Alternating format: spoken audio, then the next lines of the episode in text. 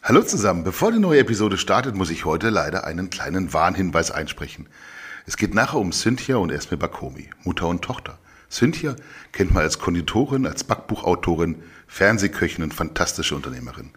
1994 hat sie ein von ihrer amerikanischen Heimat inspiriertes Café mit Kaffeerösterei eröffnet und nach kurzer Zeit die ganz großen Adressen beliefert. Das Adlon, das KDW oder auch das Vitre Design Museum. Diese Episode von Tisch für drei kann daher Spuren von Nüssen und Zucker enthalten. Dazu Schokolade, Kaffee, Kuchen. Wahrscheinlich wird es der süßeste Tisch für drei ever werden und ziemlich kalorienreich? Nein. Auch diese Folge ist kalorienfrei. Wenn ihr nebenbei nicht nascht, habt ihr bis zum Ende rund 100 Kalorien verbrannt. Ein bisschen was Süßes ist dann also schon wieder drin. Matthias und ich machen uns derweil mal auf den Weg zu Cynthia und Esme, die aktuell nicht mehr nur in Berlin in aller Munde sind. Haben Sie noch einen Tisch frei? Da, da vorne vielleicht? Aber gern. Ja, super. Dann können wir ja loslegen.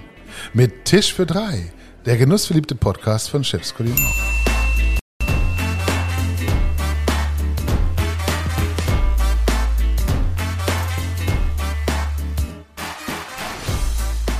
Ich würde die französische Pastry so beschreiben mit, mit äh, viel Butter und äh, viel äh, Filigran, äh, Pünktchen, ein äh, bisschen Sahne da, ein bisschen Blätterteig da. Die amerikanische ist aber eher rich oder wie würdest du die amerikanische Bakery mit der französischen oder auch mit der deutschen vergleichen oder beschreiben? Also ich würde schon sagen, dass also mein Pie-Teig hat schon Basis in der französischen Küche, das auf jeden Fall, was wiederum dann Basis hat in der italienischen Küche. Mhm.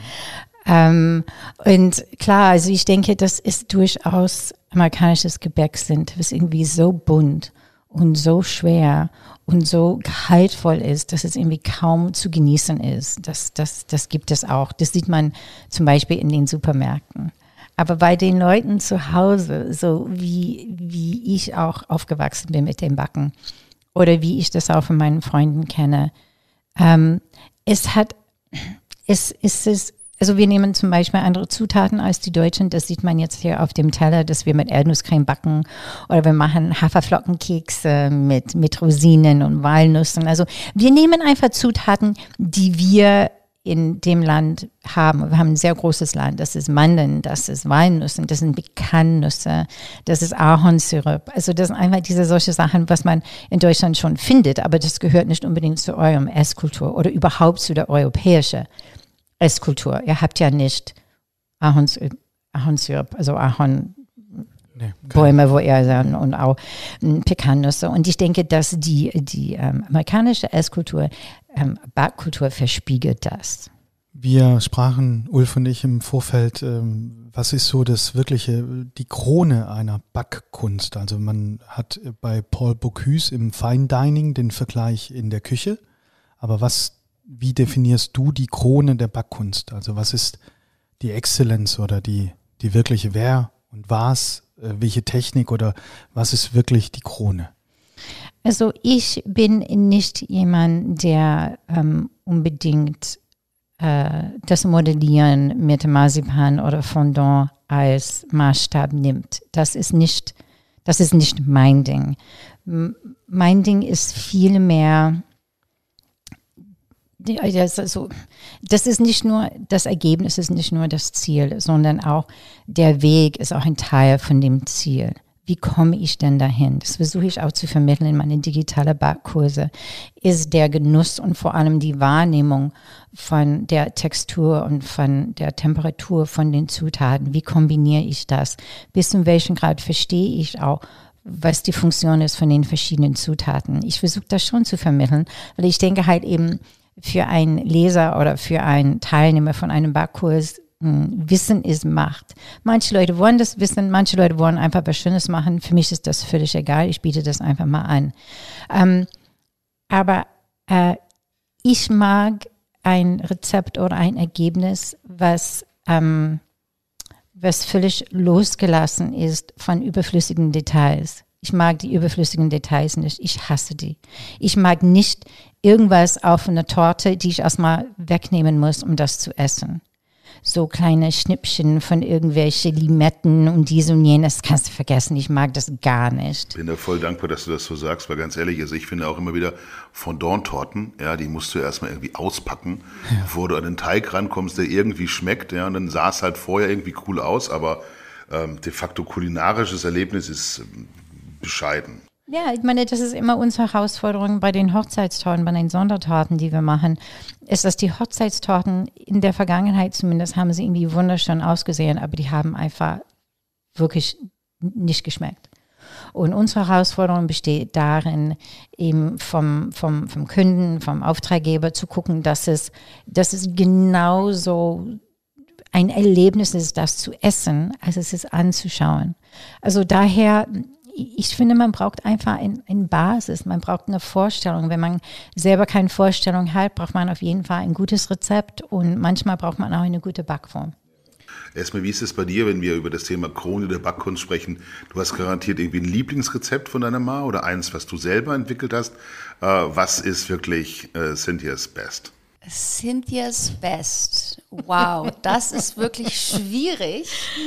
Ähm, also früher als Kind habe ich immer Macaroni and Cheese mir gewünscht von Cynthia und das backe ich heute Abend für die Kinder jetzt. Ja, ja, wirklich. Nein, also ich, ich weiß noch, ja.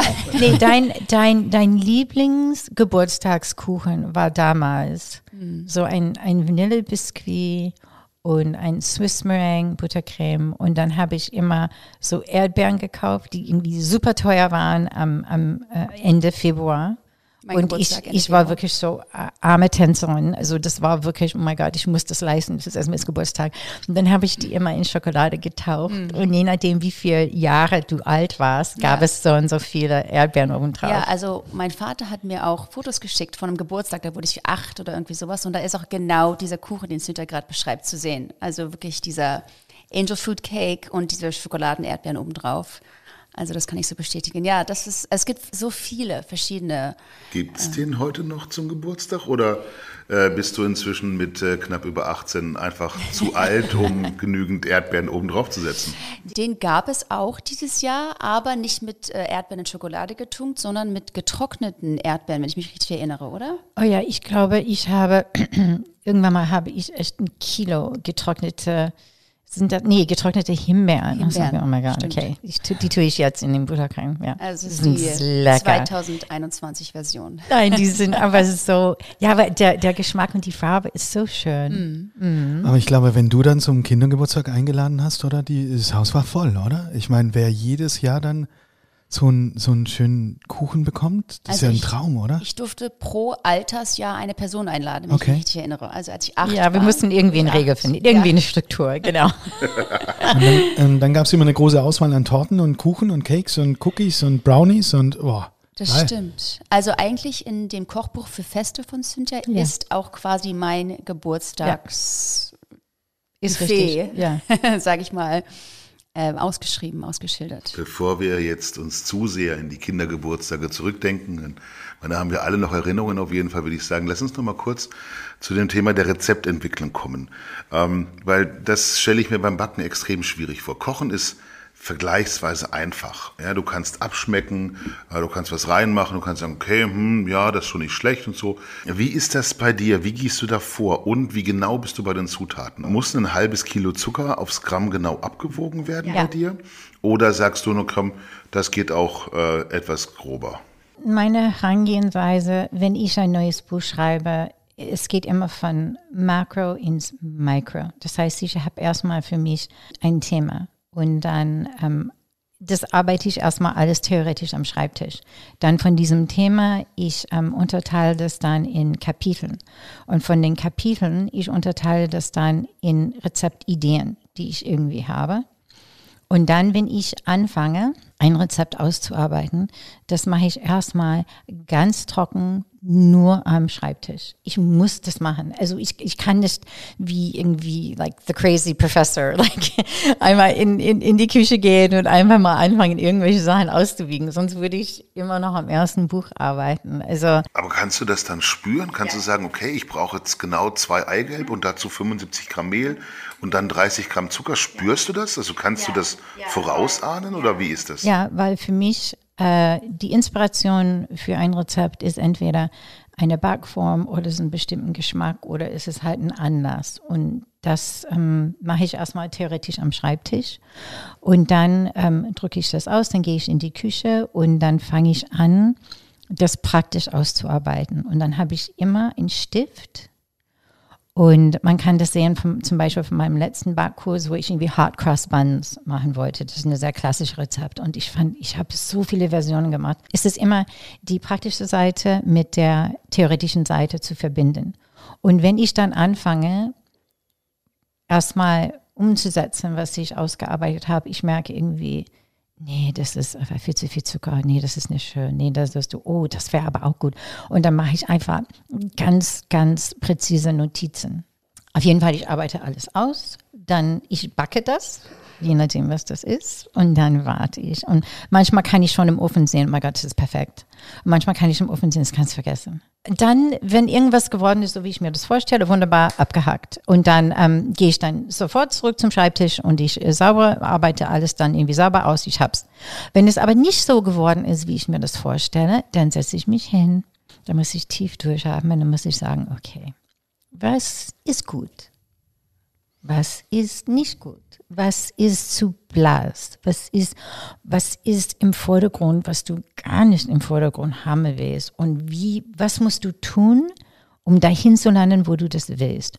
Und dann versuche ich, ähm, sehr präzise bestimmte Sachen zu justieren. Dann mache ich das nochmal. Und wenn es dann beim zweiten Mal nicht geworden ist, dann ist es immer wieder meine Erfahrung, wenn ich weiter daran arbeite, da kommen immer super viele überflüssige Details rein. Also dann sagen, oh, mach doch ein bisschen Schokolade rein, mach doch mal ein bisschen diesen hier, sagen, whatever, ich bin einfach verzweifelt, dass es irgendwie gelingt. Und dann wird es immer schlechter und schlechter, also ohne Frage, dann wird es immer irgendwann, dann, dann, dann irgendwann mal gucke ich das an und ich finde das unausstehlich. Ich weiß gar nicht, was es sein soll. Ich weiß gar nicht, was meine Ursprungsidee war. Und ich bin so gekränkt von der gesamten, dass ich dann unter die Dusche gehe. Und ist dein Mann da ein guter Berater? Du hast das Rezept jetzt fertig, das ist auf dem Papier, das ist auf dem Backofen gelungen. Du bist hochzufrieden. Nee. Und dann bekommt, äh, bekommt dein Mann das vorgelegt und du hast vorhin erzählt gehabt, er, es, er mag es manchmal, er mag es manchmal nicht. Liegt er dann, wenn er es nicht mag, richtig? Nee. Warum nicht? Ja, weil zum Beispiel jetzt für no, klare Ansage, absolutely no. not, no. absolutely ja. not. Nein, also ich, ich meine, ich, ich, ich weiß ganz genau, wo ich ran bin. Ich weiß ganz genau, wo ich hinaus will und ich weiß ganz genau, was meine Vorstellung trifft und was nicht. Ich, ich meine, manchmal will ich unbedingt meinen Mann überzeugen. Es ist aber gut, es ist aber genau, wie ich das will. Aber wenn er das nicht irgendwie zugeben will, ist es ja auch okay. Ja auch einen neuen Trick, dass du ihm manchmal nicht sagst, dass Sachen vegan sind. Oh ja, also Weil oh mein Gott. Ganz genau, wenn er weiß, was ist vegan, dann sagt er schon gleich so, ist nicht das Genau, genau. Also ich habe zum Beispiel jetzt ganz viele Chocolate Cookies Rezepte entwickelt in den letzten Jahren und, und in letzter Zeit habe ich auch ein ganz tolles Rezept entwickelt, was auch vegan ist. Und das ist, das ist so lecker. Das ist, das ist einfach perfekt. Und dann sagt mein Mann, die sind die besten Chocolate Cookies, die du jemals entwickelt hast. Ich habe gesagt, ja, wirklich, meinst du? Hm? Ich habe gesagt, hm, weißt du was? Die sind vegan. Nein, das sind sie nicht. Ich habe gesagt, doch, das sind sie. Nein, das sind sie nicht. Ich habe gesagt, ja, das sind sie. Und das ist einfach manchmal die, die Verurteilen, die man hat. So, vielleicht heutzutage ist es anders als vielleicht vor fünf Jahren. Aber vor fünf Jahren, wenn man gesagt hat, ich ernähre mich glutenfrei oder vegan oder dies und jenes, da kamen immer die Augenrollen und irgendwie, oh, muss das irgendwie sein? Und ähm, jetzt weiß man, ein gutes Rezept ist ein gutes Rezept. Ob es vegan, ob es glutenfrei ist, ob es klassisch ist. Und ruft deine Mama dann immer wieder an und sagt, äh, Mensch, komm mal rum, ich habe wieder was Neues und ihr müsst mal wieder alle probieren oder muss immer nur dein Mann herhalten? Also mich ruft sie selten an zum Probieren, muss Ja, ich okay, ganz ehrlich okay. sagen. Du willst das habe nicht. ich dich. Okay, wir wollen keinen Streit hier. Ja, wir wollen keinen Streit haben. Nein, also ich meine, äh, guck mal, also was für mich ganz wichtig ist bei der Entwicklung von, von Rezepten, ist einmal ist auch dieses Leerlauf, so wo ich nicht unter zu viel Druck bin, nicht unter zu viel Zeitdruck bin. Ähm, ich kann auch sehr gut mit Zeitdruck umgehen, aber ich finde es manchmal schön, wenn das nicht so ist. Und dann ist keine große Ankündigung sondern also gerade jetzt in der Pandemie, wo ich meine, man ist einfach viel zu Hause. Ich habe irgendwann mal den Punkt erreicht, wo ich mit Freude in die Küche gegangen bin und konnte neue Sachen kreieren. Wobei am Anfang war das so eine schwierige Zeit, dass ich, ich konnte die Kreativität war irgendwie in so einem schwarzen Loch mit allen anderen Sachen gefallen. Ich glaube, jeder ist viel unterwegs und kriegt hier und da bei einem Bäcker oder bei einer Konditorei einen Cookie oder einen Brownie serviert. Würde mich bei euch beiden mal interessieren, bei, beginnen bei dir. Was ist für dich, Esme, der beste, der perfekte Brownie? Der perfekte Brownie. Ja. Saftig auf jeden Fall. Also ich meine, ich kenne natürlich die ganzen Gebäcke von meiner Mutter, aber ich kenne auch, ich muss ganz ehrlich sagen, so diese aus der Box in den USA, diese so ein bisschen trashigeren Sachen.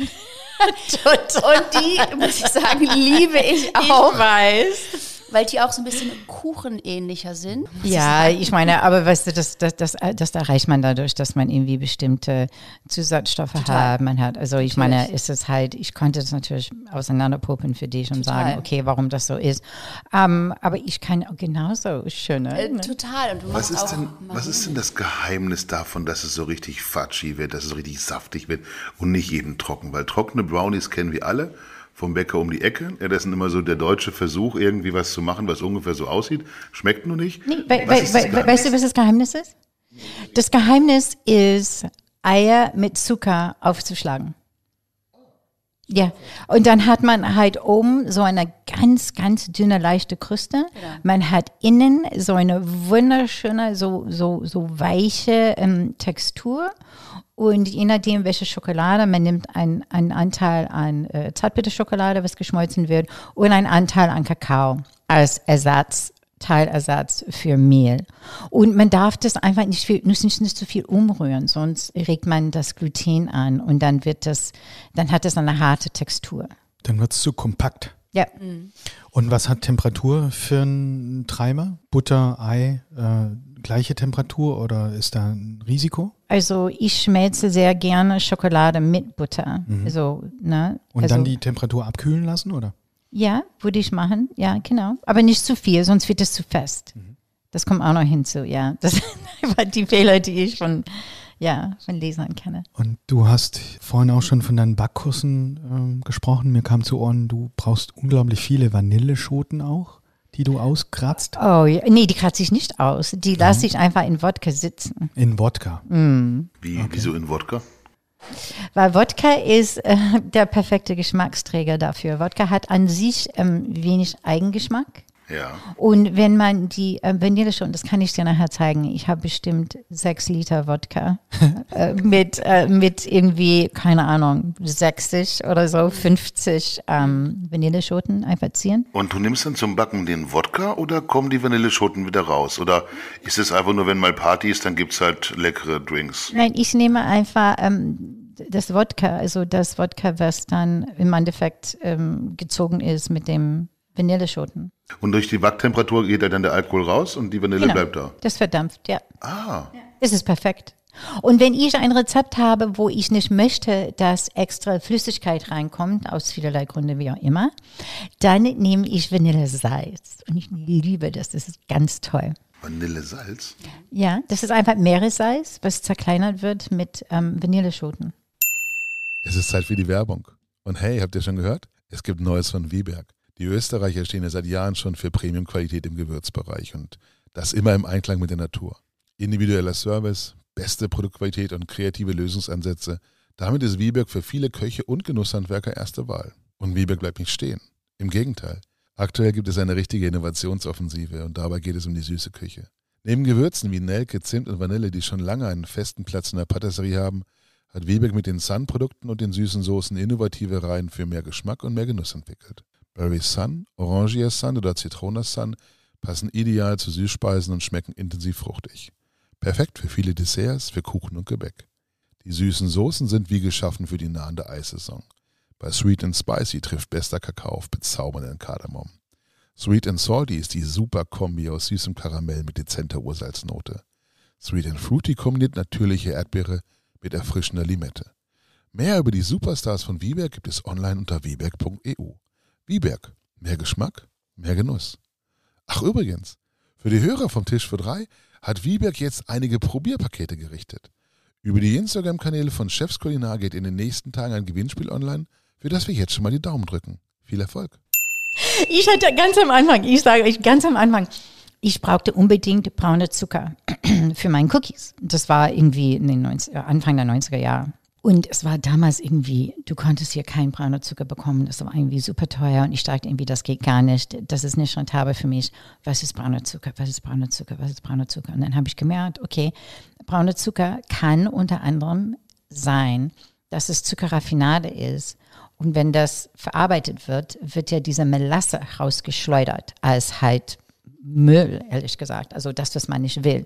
Und dann habe ich gedacht, ach, ich werde einfach ein bisschen Melasse. In dem Fall war das Grafschafter Goldsaft. Ich dachte, hm, okay. Der wunderbare Rübensirup meiner Kindheit. Ich habe ihn gehasst. Genau, ich habe aber keine, keine Assoziation dazu gehabt. Ich habe gedacht, okay, ich probiere das damit.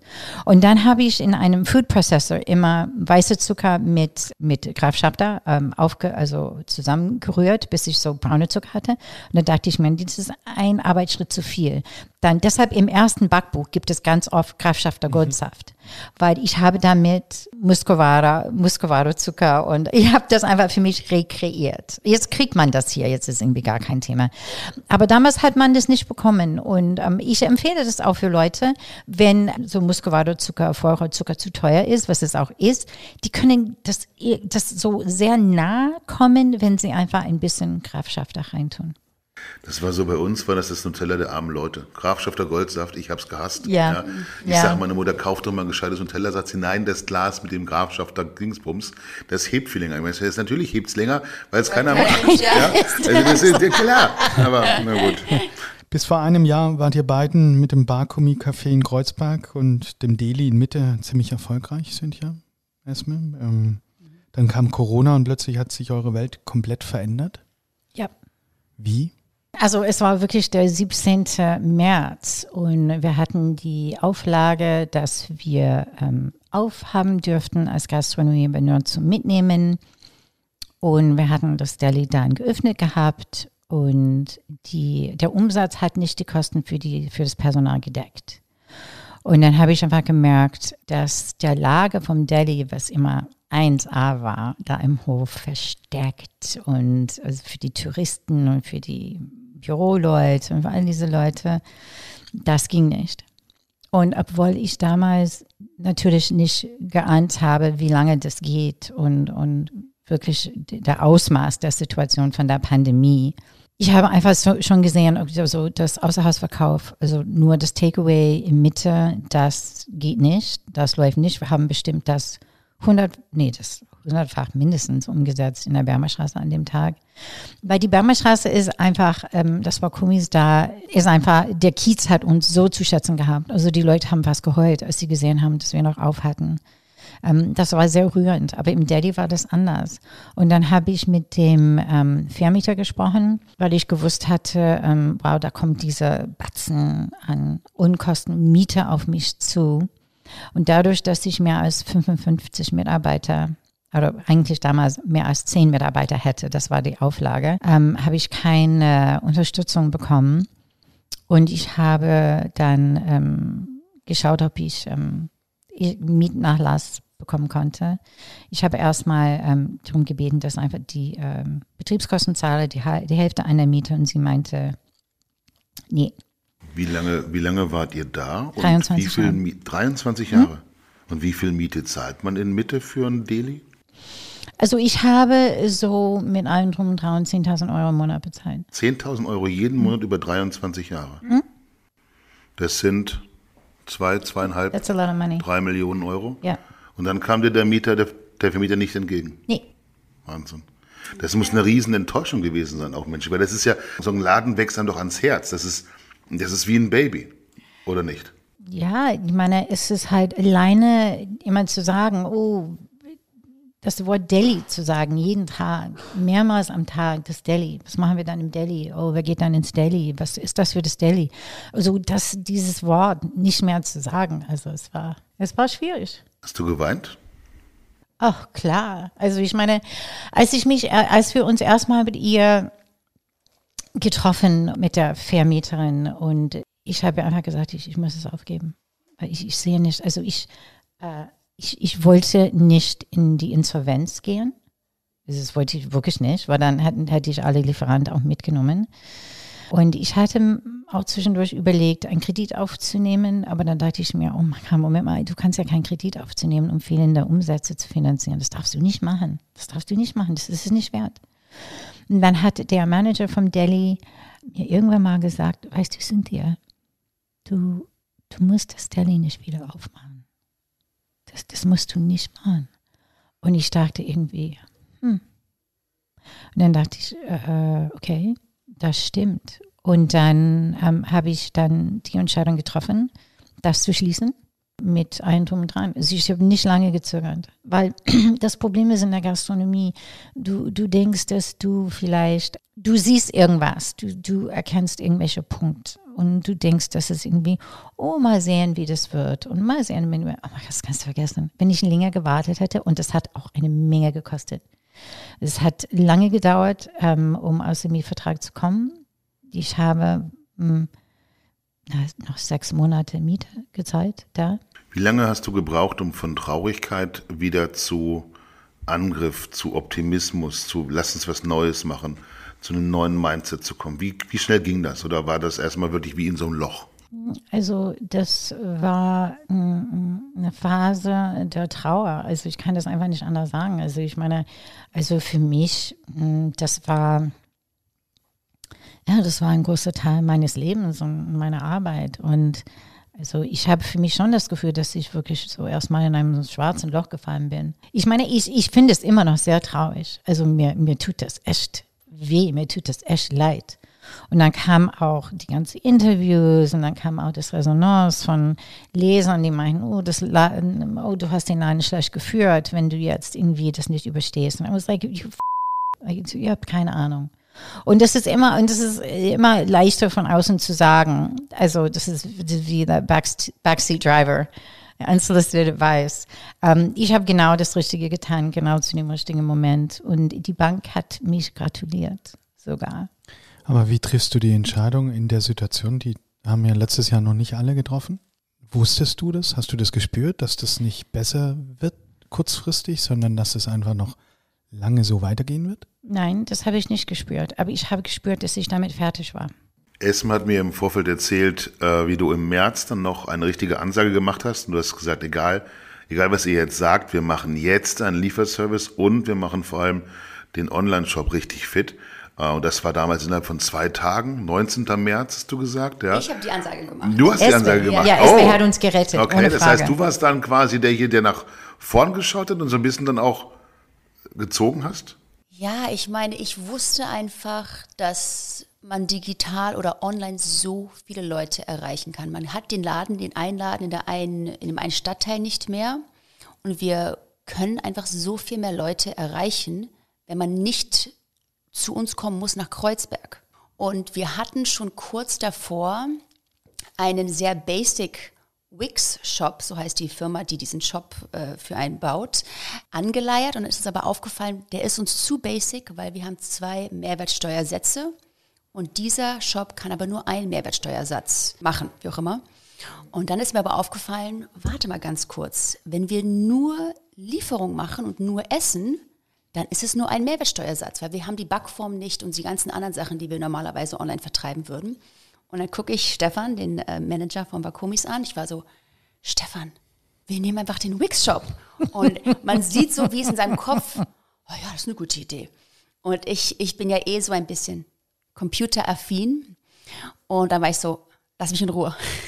Und dann saß ich da wirklich im Bett wie eine Verrückte und habe alle Artikel schnell online ähm, eingepflegt und meinte so, Leute, der Shop ist online. Die waren so, okay, warte mal ganz kurz, was heißt das jetzt genau? Und weil wir auch Fahrer hatten und weil wir auch Büropersonal hatten, die früher für uns Caterings ausgeliefert haben, waren wir auch so relativ gut aufgestellt in dem Sinne. Also vielleicht anders als wie ein anderer Laden, der nicht auch Caterings und Sonderanfertigungen und so weiter auch hatte. Das war für uns wirklich ein Vorteil. Und war das dann eher ein Strohhalm oder ist es jetzt dann auch direkt erfolgreich durchgestartet? Also ich glaube, wir waren damals, wir haben sehr schnell reagiert, schneller als wie andere Läden. Und wir haben auch unsere Social-Media-Plattform genutzt, um das zu bewerben. Wir haben auch, ich habe geschaut, okay, welche Influencer folgen uns? Ich habe die kontaktiert und habe gesagt, hey, wollt ihr nicht eine Gratislieferung haben?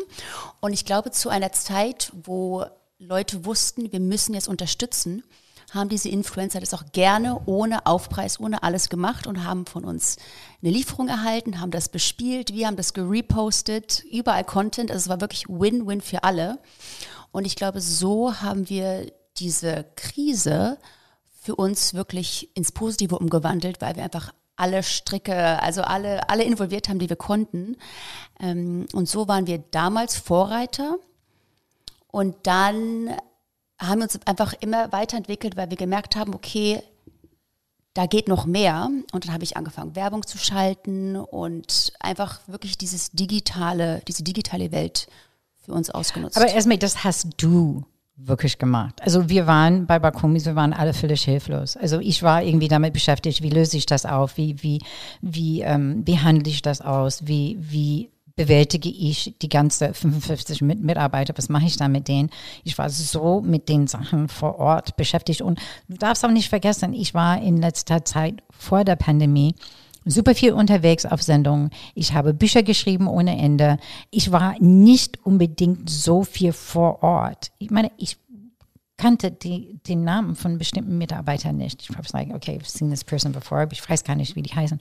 Und das war wirklich ohne Frage, es war Esme und ihr Eigeninitiativ zu sagen, ich meine, es ist dieses Gefühl, wir gehen diese Erdrutsche tiefer und tiefer und tiefer. Und es war Esme, die uns wirklich da rausgezogen hat, ohne Frage. Und zwar in 0, nix hast du das gemacht. Ja. Aber du hast ja. äh, vorhin erzählt, du triffst die Entscheidung beim Rezept. Mhm. Äh, ich gehe davon aus, du triffst die, triffst die Entscheidung beim Business in der Vergangenheit. Ja. Und dann äh, ist die hochemotionale Entscheidung, das Deli zuzumachen. Mhm. Und dann in dem Moment kommt die Tochter und kommt da mit einer guten Idee. Und wie war das dann in der Situation? Erstmal es einfach gemacht. Total. Sie haben gesagt, wir haben das nicht besprochen. Du hast mich am, ich weiß nur, dass einfach der Montag war der 17., das war ein Albtraum. Ich glaube, am 18. hatten wir ein Treffen dann in der Bergmannstraße mit allen Mitarbeitern. Ich war so mitgenommen, ich konnte, ich konnte nicht sprechen. Ich war wirklich, ich war so schockiert. Ich dachte irgendwie, ist das irgendwie ein ganz beschissener Traum? Wenn ja, jetzt kannst du irgendwie aufwachen. Und dann am 19 hast du irgendwie gesagt, ähm, das habe ich jetzt irgendwie äh, die ganze Nacht gemacht und ähm, und dann, ich habe das dann den Mitarbeiter vorgetragen und die waren irgendwie, ah, nee, ich, ich will das nicht hören, wir müssen das doch machen, Punkt, fertig, aus, jetzt, ab jetzt. Und das ist dieses Gefühl zu haben, du musst so einen riesengroßen Schiff äh, lenken und es gibt einen Sturm und du kannst nichts sehen, weil es so neblig ist und du weißt nicht, wo du, du sind alle Elemente, die du normalerweise steuern willst und bekannt haben willst und planen willst, das kannst du alles vergessen. Und wenn du da nur da stehst und sagst, ich weiß nicht, was ich tun soll, was ich will, das kannst du vergessen. Und das haben irgendwie manche Leute gemacht. Manche Leute haben einfach zugemacht und gesagt, okay, mein Businessmodell ist, dass der Staat mich unterstützt. Das ist aber langfristig kein Businessmodell. Das war für uns keine Option. Dazu eine Frage, wie erfolgreich seid ihr denn jetzt mit dem Shop? Ist das irgendwie ein paar hundert Euro? Sind das ein paar Tausender? Oder was kommt da inzwischen zusammen? Lass doch mal ein bisschen die Hosen runter. Also wir sind auch verschiedene Phasen durchgegangen. Also wir hatten ja eh immer einen Online-Shop für den DHL-Versand. Das stand ja schon immer. Das war damals ein Magento-Shop-System. Und dann hatten wir parallel aber unseren Berlin Lieferservice Shop aufgebaut. Es lief schon gut, kann man schon so sagen, aber wir sind dann jetzt nicht Millionäre mit geworden mit den Lieferungen, aber die Kosten waren gedeckt, die Mitarbeiter hatten zu tun und jeder hatte einfach einen Purpose, ja. Und der Vorteil damals war auch, dass einfach die, die Stadt war leer. Man konnte gratis liefern. Anders als wie jetzt zum Beispiel, wo die Städte ja wieder ein bisschen voller sind, weil Leute im Auto sind, die sind nicht äh, mit den öffentlichen Verkehrsmitteln unterwegs. Ich glaube aber auch, das war ganz wichtig für die Mitarbeiter, ja. beschäftigt zu sein. Ja. Also ich meine, wir haben dann angefangen, Krankenhauspakete auszuliefern von Spendern. Das war viel mehr als, oh, okay, ist das unser neues Businessmodell, sondern viel mehr, wir haben zu tun, wir sind abgelenkt, wir sind produktiv, wir sind konstruktiv, wir bleiben am Ball, wir behaupten uns. Wir behaupten uns, in der Pandemie. Okay, ich habe ein Businesskonzept und das war so. Jetzt ist, jetzt ändert sich alles um mich herum. Ich ähm, stelle mich darauf ein. Wie mache ich das? Und wir sind sehr breit aufgestellt. Also am Anfang hat jeder gesagt, oh, du musst irgendwie digitale Backkurse machen. Ich habe gesagt, ich bin so deprimiert im Moment, auf gar keinen Fall. Das, das kriege ich nicht hin. Das kriege ich mental, kriege ich nicht hin. Und dann irgendwann mal ähm, kam ein neues Buch von mir raus in August und dann habe ich angefangen, digitale Sachen zu machen. Und dann, dann habe ich mich total gefreut. Ich habe diesen Punkt gefunden, wo ich gedacht habe, yeah, ich werde jetzt Backkurse geben. Und das muss, das, das muss von innen nach außen. Man muss wirklich das Gefühl haben, ich habe was zu vermitteln und ich mache das so gerne und ich nehme euch an die Hand, wir machen das.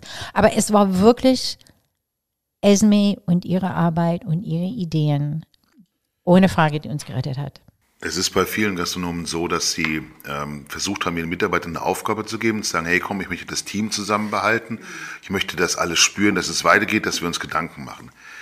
Das funktioniert aber natürlich nur über eine gewisse Zeit und irgendwann muss man auch wieder Geld verdienen. Das geht gar nicht anders. Deswegen nochmal die Frage. In Kreuzberg habt ihr gelebt von, von Gebäck natürlich, aber eben auch viel von Kaffee. Das ist Kaffee und Kaffeerösterei. Ähm, den Kaffee gibt's online bei euch inzwischen auch. Ähm, über welche Dimensionen reden wir inzwischen? Also den Kaffee, also unseren Online-Shop gibt es ja schon seit 15 Jahren, sage ich mal. Aber es ist wirklich jetzt, wo wir merken, okay, was, wie können wir am meisten davon rausbekommen? Ja, ich habe auch angefangen, ich habe geschaut, im Juni letzten Jahres Werbung zu schalten für so aromatisierten Kaffee, also unsere wirklich Spezialität neben dem ganzen Plantagenkaffee, dem klassischen Kaffee, diesen aromatisierten Kaffee online auf Facebook und Instagram zu bewerben. Also man kann da, weil wir sind jetzt von diesem Basic Wix Shop auf einen Shopify Shop, Shop umgestiegen und man kann dort Leute targeten, die so aussehen wie deine Kunden. Es ist ein bisschen spooky, ja, aber Facebook weiß ganz genau, wem zeige ich diese Werbung. Der weiß nämlich, ah, diese und diese Person, die diese Sachen liken, die kaufen den Kaffee, also zeigen wir das diesen Leuten. Und dieser Algorithmus, diese Artificial Intelligence lernt, wer wirklich zu, zulangt und wer nicht. Und so ist wirklich diese digitale Werbung einfach echt ein Lifesaver gewesen. Naja, der Punkt ist, wir rösten zwischen 1,7 und 1,8 Tonnen Kaffee im Monat. Das ist der Punkt. Tonnen im Tonnen. Monat? Okay. 1,7, 1,8 Tonnen im Monat. Vor der Pandemie haben wir 1,5 Tonnen Frischkäse im Monat verbraucht. Dann sind wir total auf Sparflamme erstmal gefahren. Jetzt sind wir wieder hoch. Keine Ahnung, ist es eine Tonne? Ein bisschen mehr als eine Tonne jetzt im Monat. Und Frischkäse. Und vom Kaffee vor der Pandemie? Ähm, das kann ich dir nicht sagen. Aber ich weiß, jetzt sind wir 1,7, 1,8. Es war nicht so viel. Ähm, man muss sich einfach mal vorstellen, vor der Pandemie hatten wir die Bergmannstraße, dann hatten wir das Deli und wir hatten dann Catering. Und Catering war wirklich wie ein drittes Geschäft. Also wir haben wirklich sehr viel damit umgesetzt. Und auf einmal war alles weg. Wir haben gesagt, okay, ist es weg, was machen wir jetzt? Und so muss man, so muss man echt agieren. Das ist der Punkt. Und dann, das wird nicht, vielleicht nicht so rentabel sein am Anfang. Und vielleicht ist das am Anfang Plus-Minus-Geschäft, wie auch immer. Aber wenn man am Ball bleibt und wenn man guckt, wie kann, wie kann ich strategisch arbeiten? Wie kann ich eben wirklich relevant bleiben? Dann findet man sich neu. Man ist sich selber gegenüber treu. Also ich glaube, das ist einfach ganz wichtig. Es ist nicht irgendwie Work for Hire. Oh my God, wir müssen irgendwas umsetzen, sondern wie können wir den Anfangsideen, die Anfangsideen einfach mal ausdehnen. Das haben wir gemacht. Und habt ihr da dann außerhalb, dass ihr mental viel investieren musstet, auch monetär viel investieren müssen für die Transformation in digital und für all die Hörer, die jetzt die letzten zehn Minuten wenig äh, verstanden haben? Ich würde das in dem Moment vielleicht mal à la Blasberg anbieten mit einem Faktencheck. Vielleicht die letzten Wordings von dir ein bisschen dolmetschen oder auf Instagram einfach auch nochmal beschreiben, was du da jetzt gerade alles erklärt hast mit den ganzen Fachbegriffen. Ich weiß nicht, ob es nur mir so ging, Ulf, oder ging es dir auch so? Oder? Naja, die Lookalike-Kampagne ist so ein bisschen äh, unser Business auch. Also von daher, das ging noch. Aber äh, ich finde es super, wenn wir das in die Shownotes noch ein bisschen reinpacken. Ja, das Einfach auch so, tatsächlich. vielleicht so, so, so fünf oder zehn äh, Punkte noch machen. Auch für andere da draußen, die sagen, hey, wenn du als Gastronom einfach auch ein stärker äh, Online-Business machen musst, dann denk an das und das und das und das und das. Und ich glaube, das wäre echt eine coole Geschichte, äh, die vielen einfach was bringt. Und ich würde sagen, erstmal da setzen wir uns hinterher einfach nochmal zusammen und äh, schreiben ein bisschen was auf. Gerne. Ich habe auch wirklich ein, ich habe super Tipps, wirklich, wie man einfach mehr Leute erreichen kann. Also ich habe auch, wir sind auf ein neues Newsletter-System umgestiegen. Und da konnte ich sehen, okay, von unserem alten Newsletter-System haben wir 1500 Abonnenten. Und von dem jetzt haben wir über 7000. Das heißt, wir haben in einem Jahr, ich bin sehr schlecht in Mathe, dreieinhalb, dreieinhalb Auf jeden Fall Tausend. mehr. Ja, also ich kann dir helfen, das ist mehr. Sehr viel mehr, aber wisst ihr warum? Warum? Weil wir haben ein Pop-up, was da, auf, wenn man auf unsere Webseite kommt, da steht, unter jedem Abonnent verlosen wir monatlich 50 Euro Gutschein für unseren Online-Shop. Das heißt, Leute melden sich an, sie bleiben angemeldet, weil sie denken ja oder sie wissen, sie können diesen Gutschein gewinnen. Und ich schwöre euch, deswegen haben, also unter anderem, deswegen haben wir so viele tausend neue Abonnenten. Das ist so ein einfaches Ding, ja. Also es ist ein Klassiker, einfaches Ding, aber es funktioniert funktioniert. super. Ja, absolut. Aber ich denke, Ähm, in der Pandemie bist du richtig ins Fahrt gekommen, muss ich ganz ehrlich sagen. Ja, es macht mir auch Spaß. Es macht mir auch einfach Es Spaß. ist wie ein ja. Garten zu pflegen, weißt Ja. du? Also man pflegt den Garten und dann sieht man, oh, da ist was und da ist was und da ist was. Und so, und so, so ist halt die Bergmannstraße, so ist auch Bakomis. Da ist so viel da und da ist immer noch so viel auszubauen. Und das, da, du kennst das so gut. Total. Ich ident- identifiziere mich Du natürlich auch total identifizierst dich sehr stark damit. Und das ist auch letztendlich, das ist dein Metier. Wichtig, um auch in diesem Gartenbild zu bleiben, ist eben auch das richtige Werkzeug. Du hast es eben schon gesagt, Shopify als äh, Shopsystem. Genau. Beim Newsletter Mailchimp oder Klaviyo oder auf was setzt ihr? Früher hatten wir Mailchimp, dann sind wir auf Wix umgestiegen ne? und dann hatte Wix so ein gratis, äh, very basic ähm, Newsletter-System. Dann waren wir so, okay, Kosten sparen, wir nehmen einfach mal kurz diesen Wix-Newsletter. Und dann war ich im Gespräch mit jemandem, der meinte, ja, ja, was benutzt ihr? Klaviyo? Ich bin so, oh, was ist das? Das war wirklich erst vor vier Wochen vielleicht. Und dann bin ich sofort umgestiegen auf Klaviyo und habe wieder stundenlang die ganzen Sachen designt, sodass es schön aussieht. Und da ist auch, man kann Klaviyo mit diesem Shopify-Shop-System verbinden und das kann dir ganz genau sagen, ich weiß, es ist wieder ein bisschen spooky jetzt für unsere Kunden, aber kann- der weiß ganz genau, wer was wann kauft, der weiß ganz genau, oh, die Bestellung ist 75 Tage her, wir müssen den erinnern, oh, hier, ähm, das und das und das und das. Automatisiertes E-Mail-Marketing. Äh, dann. total. Und ich meine, wir haben jetzt zum ersten Mal unsere ganzen Oster-Specials mit Klaviyo beworben. Und ich kann ganz genau sehen, dass wir dadurch 3000 Euro Umsatz gemacht haben, nur durch diesen einen Newsletter, den ich versendet, versendet habe. Letzte technische Frage und dann geht es auch wieder zurück in die Genusswelt, würde ich sagen, lieber Matthias, oder? Ähm, zumindest letzte von mir, du bist leider mal dran. Verpackt und verschickt ihr noch selber? Ja. Oder habt ihr inzwischen einen Fulfillment-Service? Weil das ist ja auch für viele eine Frage, mache ich selber, gebe ich es raus, nehme ich jemanden, der da irgendwie Profi ist? Wie sind da deine Erfahrungen? Also, als ich 2009 ins Unternehmen eingestiegen bin, Vollzeit, hatten wir unseren Very Basic Online-Shop. Ich meine, es war auch 2007, das, oder 2009, Entschuldigung, das war noch nicht so alles so digital wie jetzt. Und dann haben wir noch in so ganz alten Teekartons unseren Kaffee verschickt. Ich war so, nein, nein, nein, nein, so geht das nicht. Habe ich erstmal alles Bakumis-Kartons, also professionalisiert, damit auch alles schick aussieht. Und dann bin ich ja ähm, nach sieben Jahren aus dem Unternehmen ausgestiegen, habe in New York weitergemacht, sage ich mal. Und in der Zeit, wo ich weg war, sind, ist Bakumis auf ein Fulfillment Center umgestiegen, was ein Albtraum war. Ein absoluter Albtraum, Ja. das kannst du vergessen. Oh mein Gott. Die Sache, die Sache ist, die Leute kennen das Produkt nicht und die scannen nur eine Nummer und tun das dann ins Paket. Aber oftmals wurde auch beim Kaffee nicht die Reihenfolge vom MHD befolgt und solche Sachen. Aber die Sachen einfach falsch. Fa- ich meine, die, Sachen die. Aufmerksamkeit war Genau. einfach Und unter jedem Pick- Niveau. Und jeder Pick, jeder Flyer, den wir dazulegen wollten, hat nochmal irgendwie 50 Cent gekostet. Also im Endeffekt war das eine sehr teure, nicht sehr gute Entscheidung damals gewesen. Und wir sind vor gut anderthalb Jahren dann zurück zum selber verpacken ge- zurückgegangen, genau. Und sind ganz gut mit der, ganz happy mit der Entscheidung jetzt. Wobei, Mach es mit Liebe und mach es richtig, ist dann die Entscheidung dazu. total, total. Naja, aber das ist Also man jetzt darf so. nicht einfach Das, nur in die Boxen werfen, meine ich damit, ja. ja, Ja. aber jetzt ist es so, dass das ganze Café, was normalerweise für Inhouse, also Sitzplätze, Tische, Stühle, wir packen dort alles ein. Also wir, wir können das, wir können gar nicht öffnen für Die Gäste und so. Packstation, Die genau, das Packstation Café ist, ist, unsere ist das Packstation. Überall Regale mit Kaffee.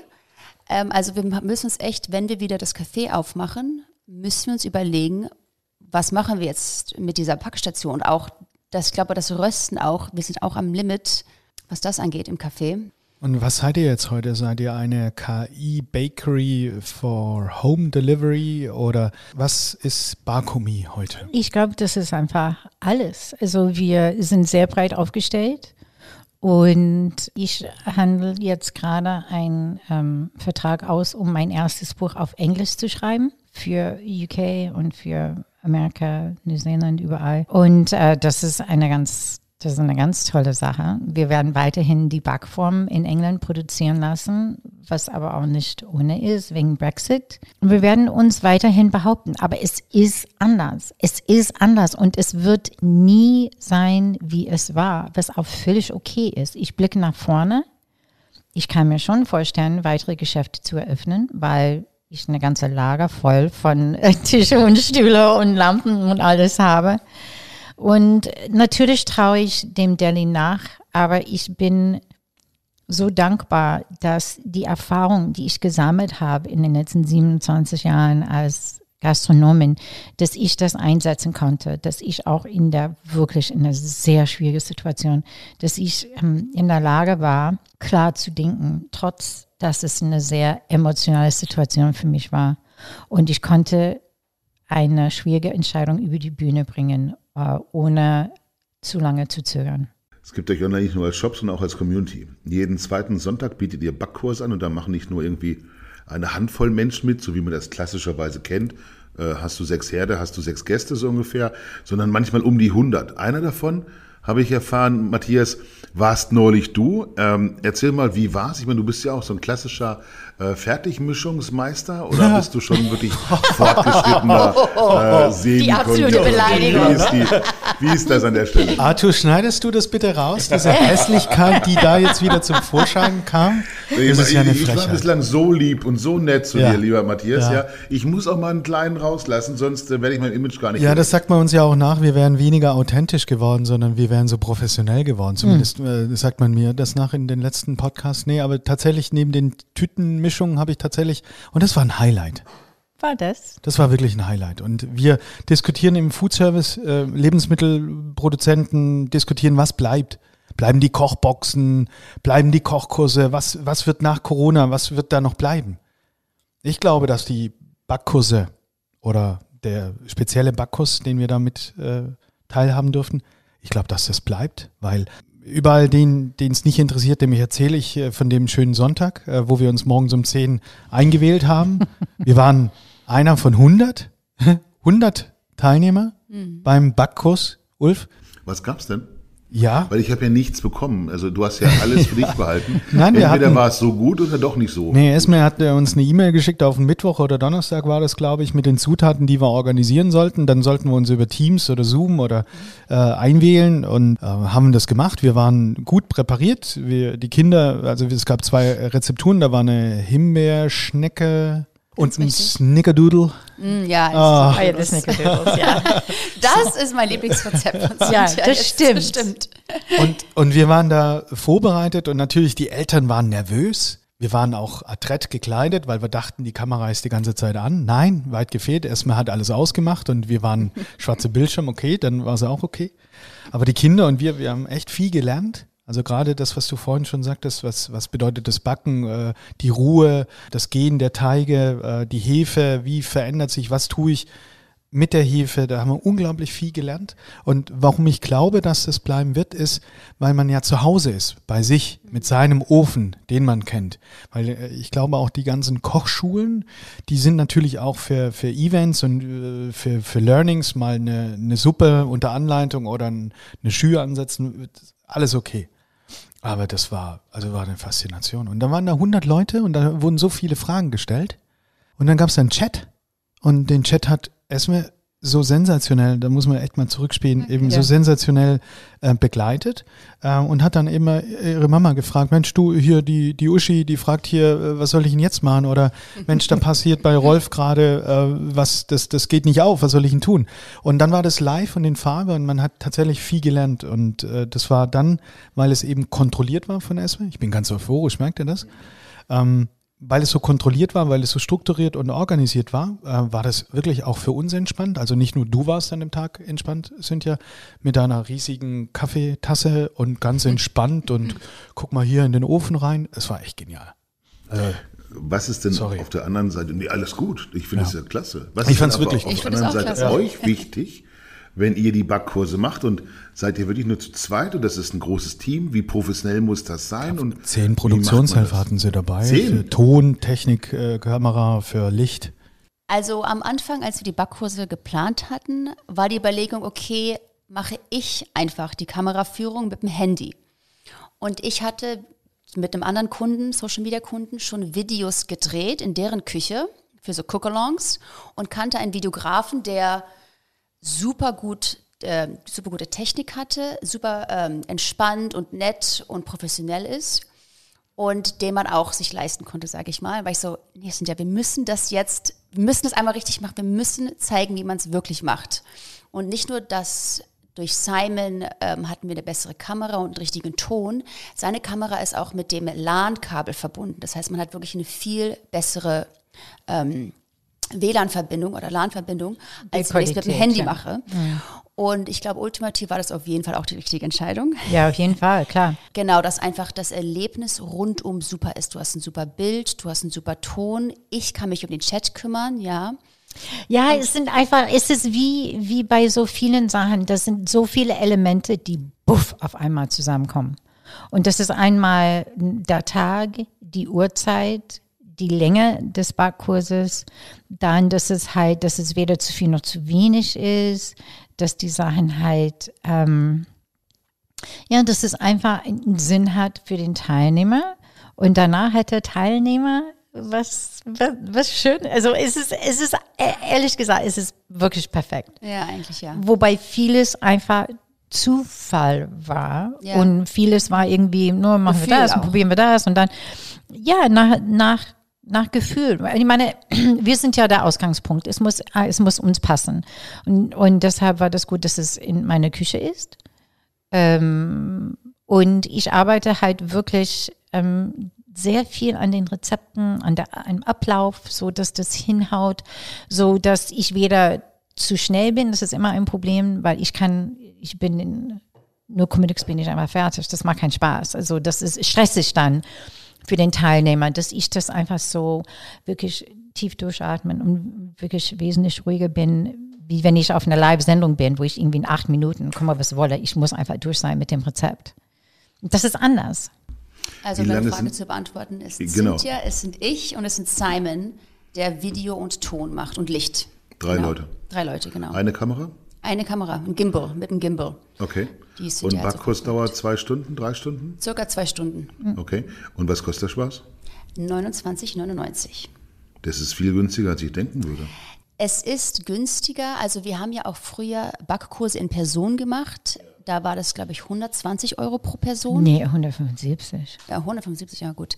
Auf jeden Fall viel günstiger. 175 ist halt mit Steuer. Also Mathe 120 plus Steuer 175. Ja, genau, siehst du? Mein Mathe-Schüler. Ja, aber das war viel Arbeit, weißt du, und da waren, da waren nicht mehr als irgendwie zehn Leute oder so. Das haben wir öfter in der Miele-Galerie gemacht. Und ähm, das war einfach, die waren lang, die Kurse. Es war für mich sehr, sehr anstrengend. Und ähm, ich, ich liebe das genau, so wie wir das machen. Ich finde, es ist, uns passt das, es passt den Teilnehmern und, ähm, und jeder ist glücklich. Ja, und es lohnt sich mehr. Ich meine, 10 mal 175 ist äh, viel, ja, aber 30 mal 100 ist äh, mehr.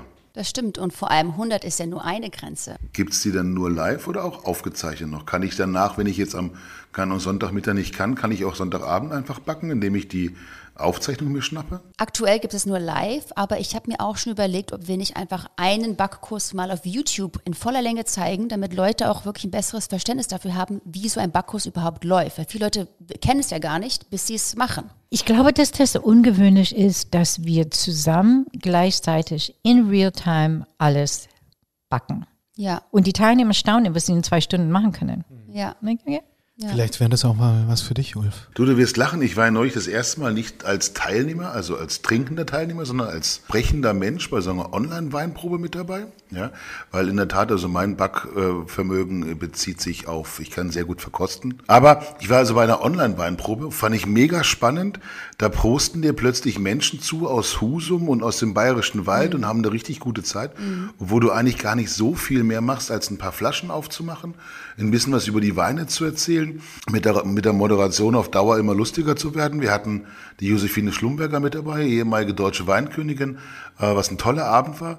Und wenn du dann spürst, wie du draußen vor den Bildschirmen 80, 100 Menschen eine Riesenfreude machen kannst, das ist toll. Total. Und das habe ich eigentlich so nicht erwartet. Es ist wirklich mega, wie das angenommen wird. Jetzt an Ostern an dem Backkurs gab es eine Dame, die schon ganz oft bei uns äh, dabei war und sie hat ihre Kinder eingeladen aus alle waren in einer anderen Stadt. Aber alle haben gemeinsam an Ostern diesen Backkurs erlebt.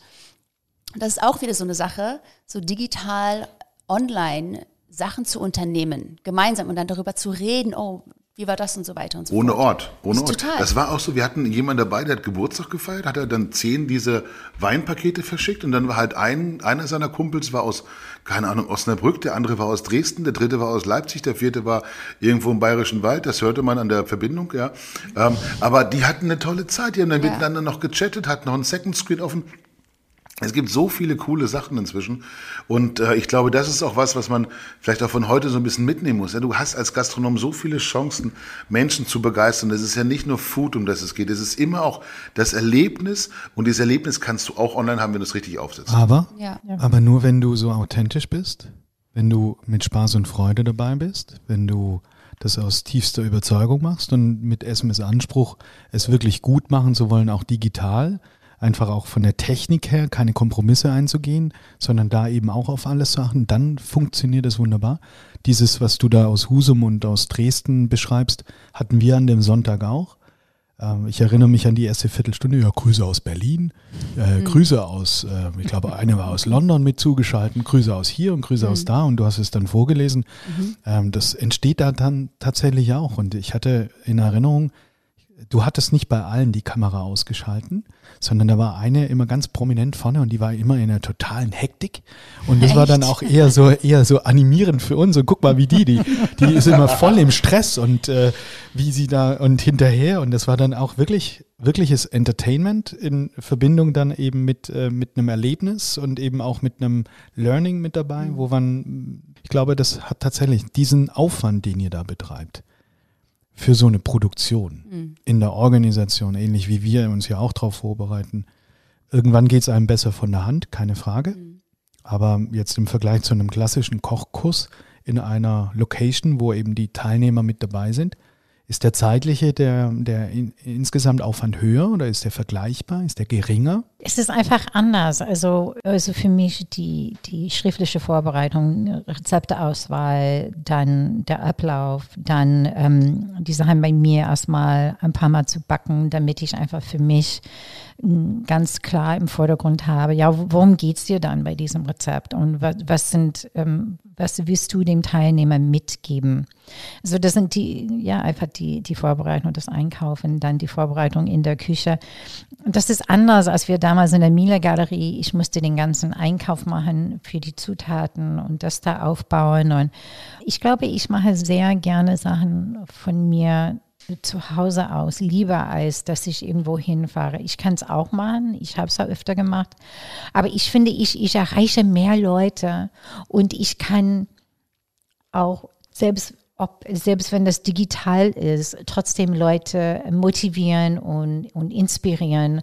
Und, äh, und darum geht's. Und ich greife das auf, das ist digital. Ich bin in meiner Küche, wo ich sehr gerne bin. Die Leute sind auch in ihrer Küche, wo sie auch sehr gerne sind.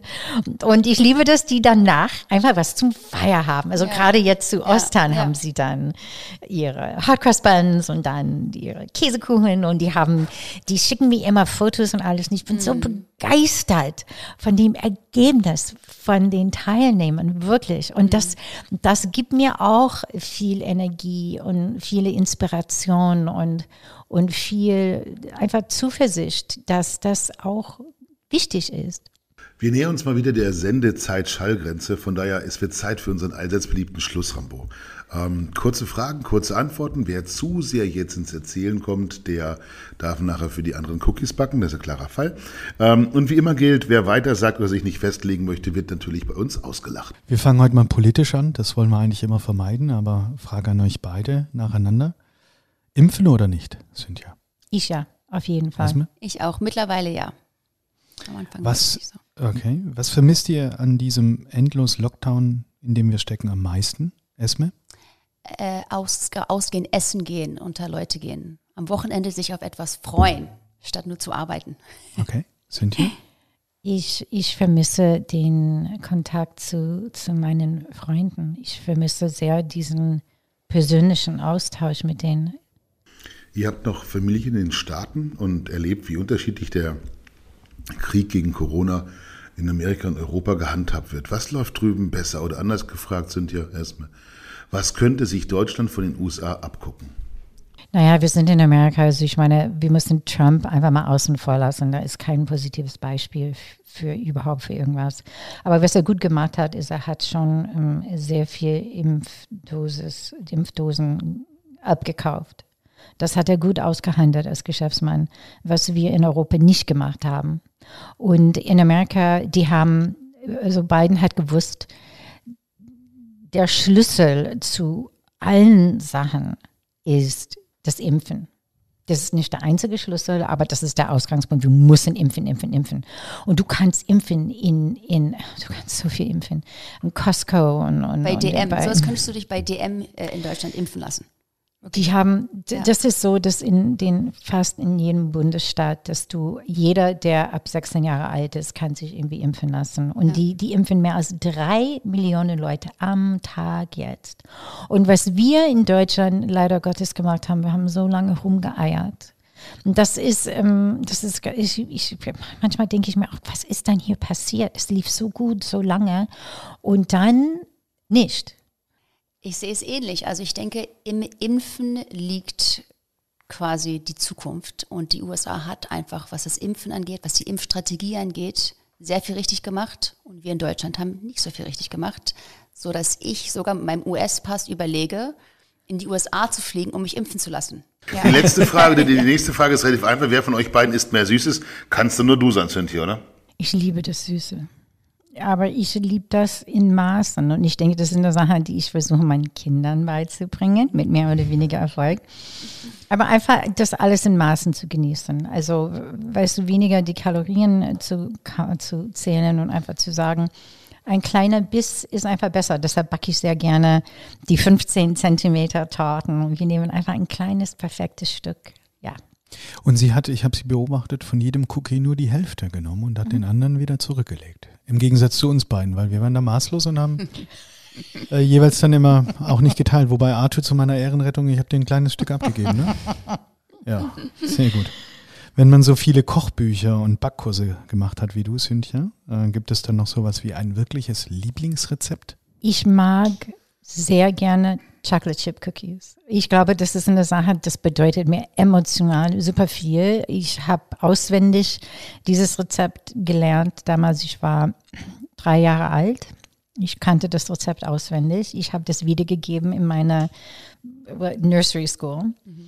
Und mein ganzes Leben lang habe ich dieses Rezept immer wieder umgewandelt und umgearbeitet. Es gibt halt vegane Versionen und glutenfreie Versionen. Und ich habe jetzt meine ultimative Chocolate Chip Cookie Rezept jetzt. Ich meine, ich habe das jetzt. Ja. Das Vegane. Die könntest Nee, du eigentlich einmal kurz verraten, dieses Rezept. Wenn du es im Kopf hast, kannst du es ja kurz einmal. Ja, das ist, oder? ja, weißt du, das ist einfach, das ist mit, mit Mehl, aber ist ein Anteil auch von Stärke drin und das beeinflusst dann die, die Struktur, also die Textur des Gebäcks. Und dann ähm, gibt es halt eine Mischung aus Muscovado und Zuckerraffinade, weil die ergänzen sich. Und dann ein bisschen Vanillesalz, ein bisschen Vanille, ein Ei. Also Kriegen wir das Rezept für den Instagram-Post, mit dem wir dann äh, den Podcast so ein bisschen auch, ja, ich sag mal, begleiten werden? Schenkst du uns das Rezept? Oh, ja klar, mach ich. Echt? Cool. Wie kann ich Nein sagen? It. on the spot. sure. Das ist das Schöne beim Podcast, ist sofort dokumentiert, weißt du? Stimmt. Ja, genau. genau. Jetzt, Viele Zeugen. Es viele Nee, aber es ist, es ist wirklich wahr. Es ist das, das ist, ich habe das Gefühl, mit dem, mit dem Rezept, ich bin angekommen. Und ich habe das Gefühl, das ist der längste Schlussrambo, den wir gerade in die Länge ziehen. Aber das ist auch völlig okay, weil ich bin genauso entspannt und äh, setze an zur letzten Frage. Was kommt als nächstes? Ein neues Kochbuch? Eine eigene Fernsehsendung? Oder was ganz was anderes? Ja, also ich freue mich jetzt ähm, in dieses Buch. Das neue Buch wird auf ähm, Englisch erscheinen und auch auf Deutsch, also mehrere Sprachen, was, was für mich irgendwie ganz, ganz toll ist. Ähm, das habe ich bis jetzt nicht gemacht. Und ähm, ich bin weiterhin bei als Backexperten bei CDF und ARD. Ich glaube, für mich ist ähm, weniger mehr im Moment. Also ich, ich will, also ich glaube in der Vergangenheit, ich, ich war so beschäftigt und ich weiß manchmal nicht, ob diese Beschäftigung auch eine Art Ablenkung war. Aber ich war super beschäftigt und ich hatte das Gefühl, das ist mein Wert, dass ich irgendwie so beschäftigt bin. Und ähm, jetzt bin ich so, so dankbar für, also für Esme vor allem, aber auch, dass wir scheinbar erstmal die, diese Pandemie weiterhin überstehen. Ähm, ich will, glaube ich, einfach das Leben ein bisschen genießen. Esme, was kommt bei dir als nächstes? Ja, ich ähnlich wie bei Cynthia. Also ich habe letztens einen Podcast gehört, da war es, da habe ich mich sehr mit identifiziert. Das war You are not working from home, but you are living at work. Also ich bin auch sehr, sehr, sehr viel am Arbeiten und ich muss mich, glaube ich, auch mal entscheiden, wo möchte ich meine Energie ähm, einbringen. Oder einfach ein Balance finden. Also ich meine, ich Total. denke, man kann kurzfristig irgendwie, kurzfristig kriege ich es alles hin, das ist egal. Total. Aber langfristig, wie, wie will ich ein Balance finden zwischen diesen verschiedenen Bereichen in meinem Leben? Ja. Das ist immer, das ist wie ein Rezept. ja, so die, dieser Gleichgewicht, diese, diese Balance zu finden. Nun, es gibt aber für das Leben kein Rezept. Ja. Das muss man immer wieder finden. Danach kann eigentlich nichts kommen, oder Ulf? Also ich äh, habe mich unglaublich wohl gefühlt. Es war super lecker. Es war, wir haben uns total drauf gefreut, nach Berlin zu kommen. Ähm, die Cookies, also ich, wenn ich jetzt gefragt werden würde, was war der beste, alles war lecker. Das war super lecker. Ähm, beneidenswert, wie ausbalanciert. Einen tiefen Respekt äh, vor einer großen Entscheidung, die letztes Jahr du im Speziellen vollzogen hast. Ich finde es großartig, wie wieder mal wieder zwei Menschen getroffen haben, die eine Entscheidung treffen, zu der Entscheidung stehen, ohne sie nachträglich wieder zu hinterfragen. Ich glaube, das ist auch etwas, was wir heute nicht mehr oft haben, dass Menschen eine Entscheidung treffen und dann einfach dazu stehen. Deswegen sage ich ganz recht herzlichen Dank. Auch ähm, das hat großen Spaß gemacht. Es war wieder etwas Schönes. Und ich bin gespannt, ob unsere Hörer genauso angetan, entspannt, äh, wenngleich sie, ähm, glaube ich, nicht äh, denn die leckeren Cookies probieren durften. Äh, aber, Aber das Rezept. Genau, aber das Rezept bekommen Sie, genau. Der Ulf hat es eingefordert, deswegen vielen Dank von mir aus und äh, wünsche euch alles Gute und bin ganz gespannt, wo die Reise von euch hingeht. Äh, Danke, Danke danke, für den Besuch, Ja. wirklich.